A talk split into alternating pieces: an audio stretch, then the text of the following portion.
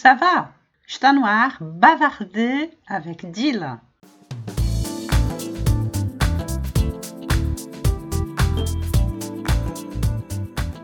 Quem está aqui hoje é o Matheus, professor de francês lá de Campos dos Goitacazes, que é uma cidade aqui do interior do Rio de Janeiro.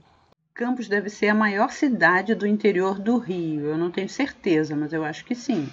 Ele tem 23 anos, tem um perfil no Instagram e ele vai contar para gente como ele começou a estudar francês. É uma história interessante e vai dar dicas também para quem está se iniciando nesse aprendizado da língua francesa. Vamos lá? Fala pessoal, tudo bem? Aqui é o Matheus do Francês com Matheus. É, eu vim gravar um pouquinho esse podcast aqui, a pedido da Gila, contar um pouquinho da minha história e falar um pouco da minha relação com o francês. E nisso, né, no meio disso tudo, tentar ajudar vocês no aprendizado do francês, algumas dicas, algumas ideias aí. Bom, começando um pouquinho pela minha história rapidinho, eu, eu comecei a aprender francês quando eu estava no, no seminário, é, um seminário católico, aqui da minha diocese, e lá nós tínhamos aulas de francês. E é isso que é interessante. Minha professora de francês lá no seminário, ela tinha uma, uma dinâmica muito boa. Ela era apaixonada. Você vê nela que ela era apaixonada pelo francês e, e ela tinha uma desenvoltura, ela tinha sempre uma empolgação para os alunos dela estarem aprendendo. Cada lição nova que a gente aprendia era uma alegria muito grande, né? Eu ia vendo que eu tinha, ia aumentando meu domínio pela língua francesa. E o que acontece? eu sempre tive esse bloqueio de que eu achava que eu nunca iria aprender uma língua diferente. Talvez você tenha isso também, de certa forma. Eu sempre sentia uma dificuldade muito grande, por quê?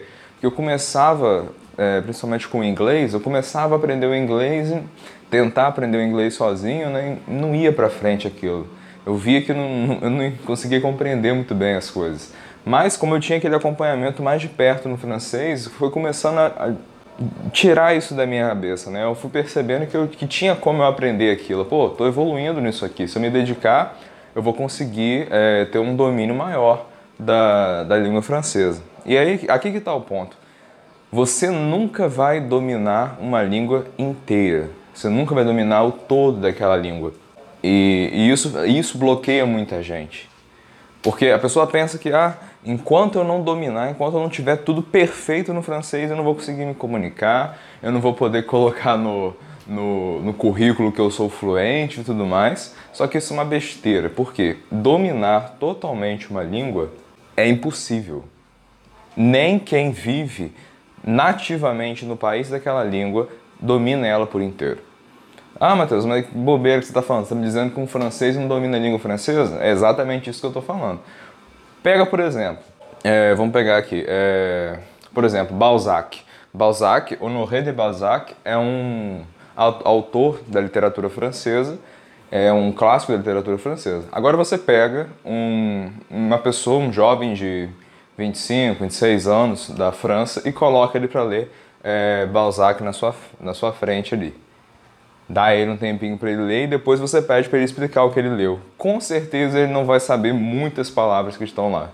É a mesma experiência que a gente tem, por exemplo, quando a gente vai apresentar Machado de Assis para um aluno do, do ensino médio. Ele não tem aquele domínio, parece até que é uma língua estranha, mas não, é o português. Só que é um outro domínio do português.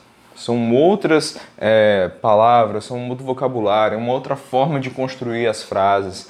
Então, você não poderia. É, aí você vai me dizer, então essa pessoa, esse aluno do, do ensino médio, não poderia dizer que ele é fluente em português, porque ele não domina tudo da língua. Entende como isso não tem muito sentido? Então, quando você pega é, essa palavra dominar a língua, isso tem um peso, eu acho um peso muito errado, porque você nunca vai chegar lá. Você tem sempre que se aperfeiçoar na língua. E aí, o que acontece? A gente tem que buscar um nível de fluência em que a gente consiga se comunicar bem e atingir o nosso objetivo bem na língua. Né? Por exemplo, eu é, gosto muito de, de ler é, livros clássicos em francês, mas isso é um, é um, nível um pouco mais acima, um pouco mais difícil. E eu não tenho um domínio total da leitura, por exemplo, do, dos clássicos da língua francesa. Eu preciso de vez em quando parar, olhar o significado dessa palavra, tentar entender a construção da frase e tudo mais. Embora eu consiga me comunicar em francês, né? Consiga me virar é, muito bem. no dia a dia, falando com o francês, eu consigo entender o francês falando.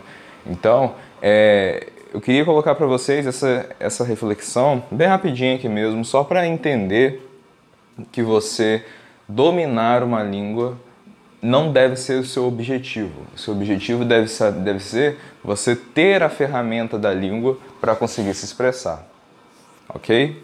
Então, é, é, possível sim você chegar nessa ferramenta, você ter essa ferramenta à sua disposição. E você não precisa dominá-la por completo, porque isso é impossível. Ok?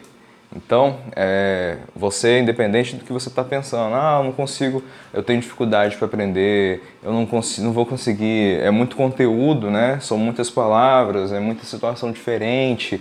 Uma hora fala muito rápido, outra hora fala devagar. Às vezes está falando um assunto completamente diferente do que eu sei. Calma, é assim com todo mundo. Se você coloca um, pegando de novo o exemplo de um jovem, se você coloca um jovem francês para conversar com um cientista é, físico ou químico francês sobre um assunto de física e química é, muito complexo, muito avançado, esse jovem francês não vai entender bulhufas, não vai entender merda nenhuma, entendeu? É, é essa, eu queria dar essa reflexão só para você também expandir um pouco mais a sua, sua mente e o seu é, entendimento do que é o aprendizado da língua, aprendizado de um idioma. Beleza? Então é isso. É, um abraço. Quem quiser me seguir lá no, no Instagram é o francês com o Matheus. Matheus é com TH. E as minhas aulas também lá é só você entrar e mandar mensagem no direct que a gente pode marcar um encontro, uma avaliação e se ajudar né, nisso, nisso tudo. Agradeço à professora Dila pela oportunidade de estar aqui falando com vocês e um abraço e até a próxima. Um abraço, Matheus. Adorei. Merci. Eu vou ficando por aqui e no próximo episódio eu vou falar de um amigo que eu fiz no tempo que eu ainda estava aprendendo francês. Salut!